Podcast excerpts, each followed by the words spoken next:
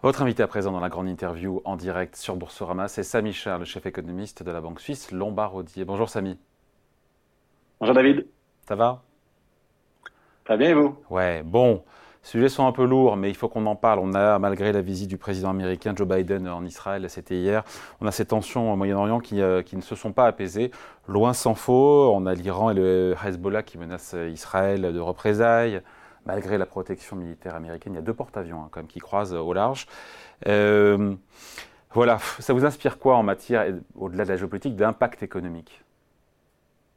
Alors c'est une situation évidemment extrêmement triste, donc on, va mettre le côté émotionnel euh, de côté et on va se concentrer vraiment sur ces aspects macro et marché. Donc, je ne veux pas paraître pour un, économiste sans cœur, mais enfin, il faut faire aussi ce qui est, ce qui est juste pour nos, clients à ce stade. Et je dirais que le, le premier réflexe, c'est de, de, ne pas encore réduire le risque dans les portefeuilles sous deux grandes hypothèses.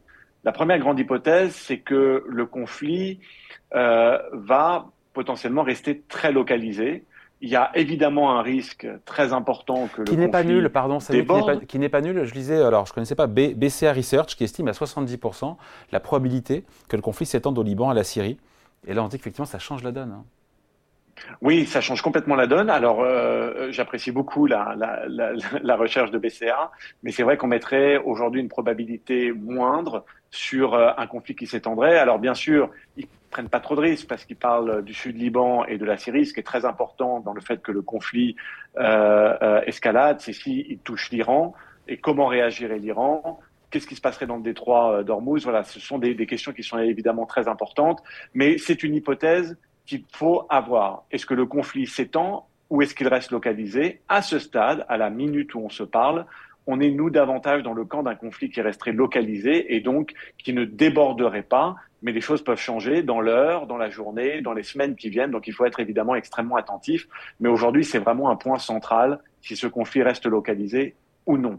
Je dirais qu'il y a un deuxième élément très important à prendre en compte qui, qui est lié aussi au premier, c'est qu'est-ce qui se passe au niveau de la production pétrolière? On n'est plus dans les années 70, on n'est plus en 73, où il y avait eu euh, des baisses de production en représailles à ce qui se passait euh, évidemment au, Moyen-Orient, et ça, ça avait créé ce choc pétrolier. Aujourd'hui, le sentiment, c'est que les pays producteurs ne vont pas couper la production, un petit peu comme dans le premier risque qu'on a évoqué, on va, on va rester très très flexible sur ces questions.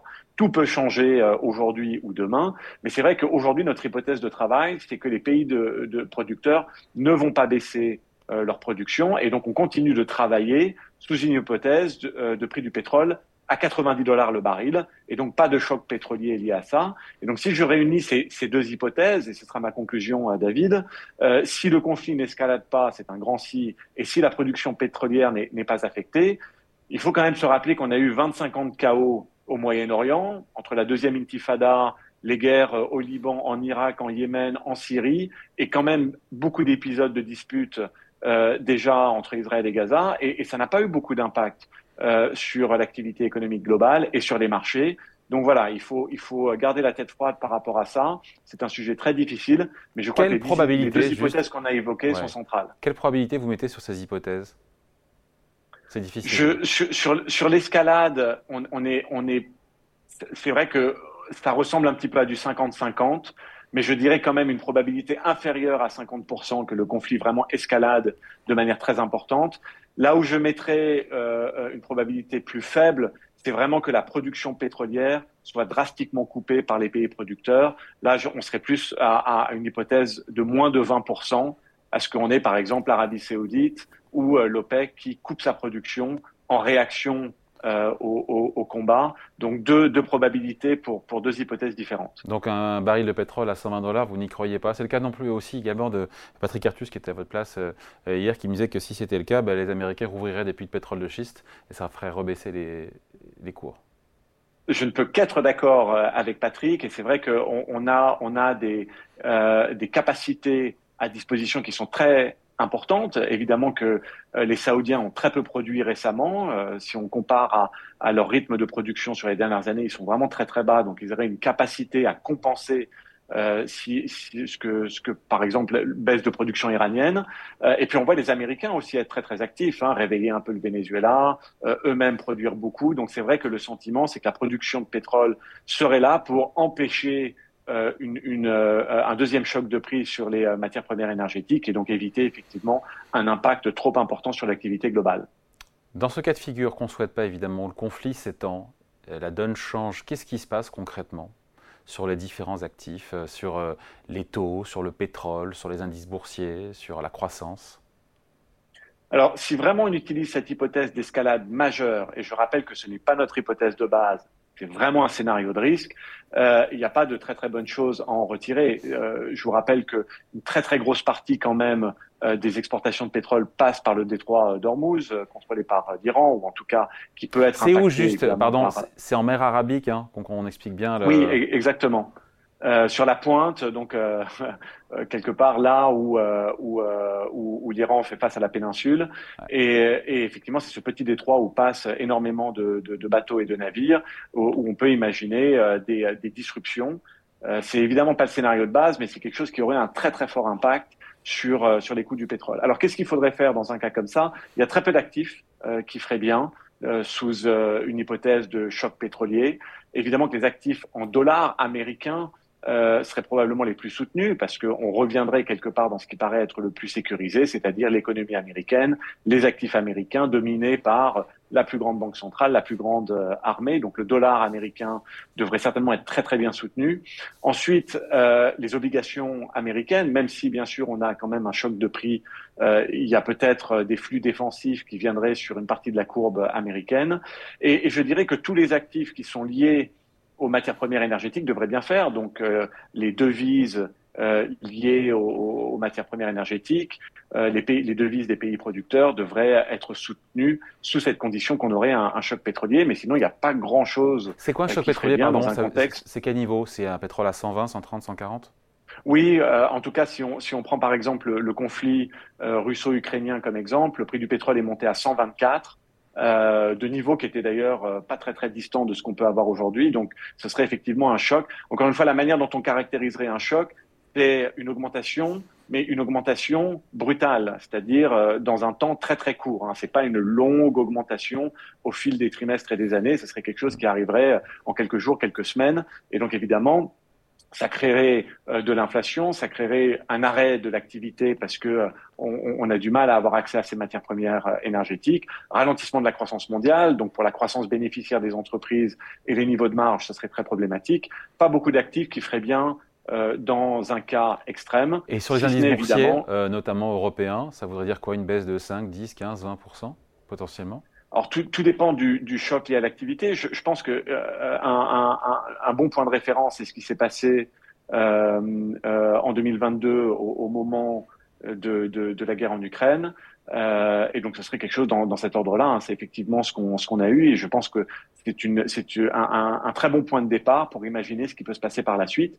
Euh, soit ensuite la situation s'améliore et quelque part, on va pouvoir regarder un peu au travers de ce choc et les, les, coûts énergétiques reviendraient à des niveaux plus acceptables.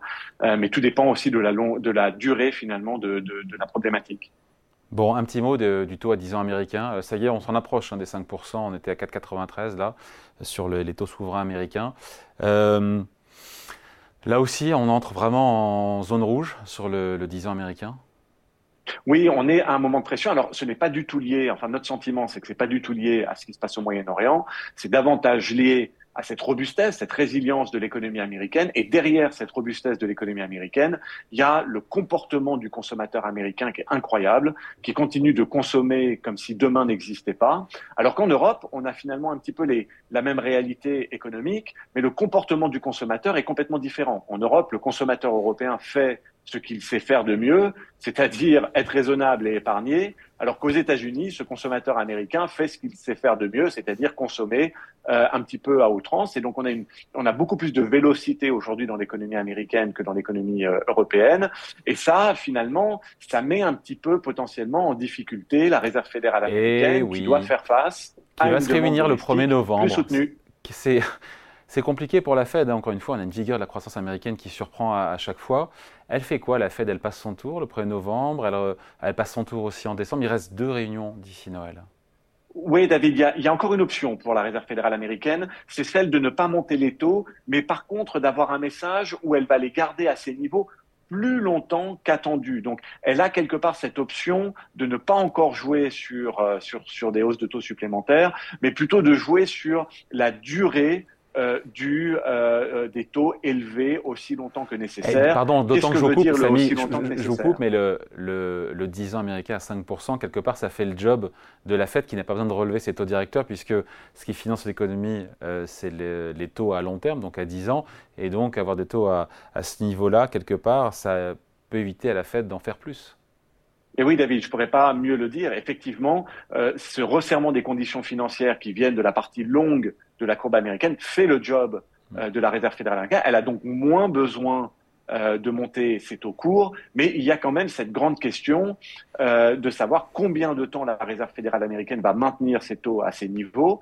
Euh, est-ce que c'est quelques trimestres? Est-ce que c'est un an et demi? Voilà, c'est un peu là-dessus que, que ça va se jouer. En revanche, on est bien d'accord pour dire qu'en novembre et décembre, elle peut encore jouer sur cette option-là, mais si la demande domestique américaine, sous l'impulsion du consommateur américain, continue d'être aussi robuste, il y a peut-être un moment où elle va devoir changer de stratégie.